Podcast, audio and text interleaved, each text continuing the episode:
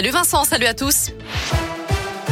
À la une de l'actualité, le masque à l'école, c'est bientôt fini pour les écoliers dans l'Ain et c'est officiel depuis ce matin. Le taux d'incidence est en dessous des 54 Covid pour 100 000 habitants dans le département. Une moyenne calculée sur les cinq derniers jours. C'était un des seuls départements à être encore au-dessus du seuil d'alerte dans la région. Par ailleurs, cette bonne nouvelle pourrait s'en accompagner d'une autre, la fin du pass sanitaire dans certains départements à partir du 15 novembre, si tout va bien. C'est ce que pense en tout cas Jean-François Delfrécy, le président du conseil scientifique, estime être assez optimiste sur l'évolution de l'épidémie de Covid en France.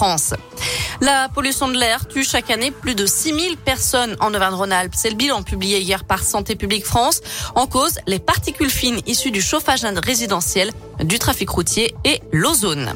Dans le reste de l'actu, Xavier Bertrand débute sa campagne dans la région. Le président des Hauts-de-France, candidat à la présidentielle de 2022, organise une réunion publique ce soir à Oyonnax, dans l'Ain. Il sera aux côtés de Damien Abad, chef de file des députés Les Républicains. À retenir aussi cette découverte macabre à Agde dans l'Hérault. Une femme de 77 ans a été retrouvée décapitée dans sa maison. C'est son fils qui avait donné l'alerte, inquiet de ne plus avoir de nouvelles. D'après les premiers éléments, aucune trace d'effraction n'a été constatée à son domicile. La piste terroriste n'est pas privilégiée à ce stade, mais toutes les hypothèses sont envisagées.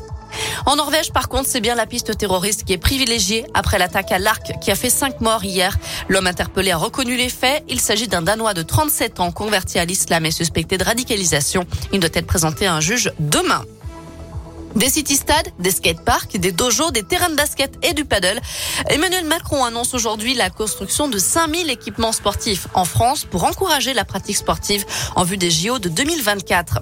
Et puis un mot de foot, c'est officiel, il n'y aura plus aucun match professionnel disputé les 5 mai en France. Une loi a été adoptée par le Parlement en hommage aux victimes de la catastrophe du stade de Furiani qui avait fait 19 morts le 5 mai 1992. Très bonne soirée à tous. Merci beaucoup Noémie.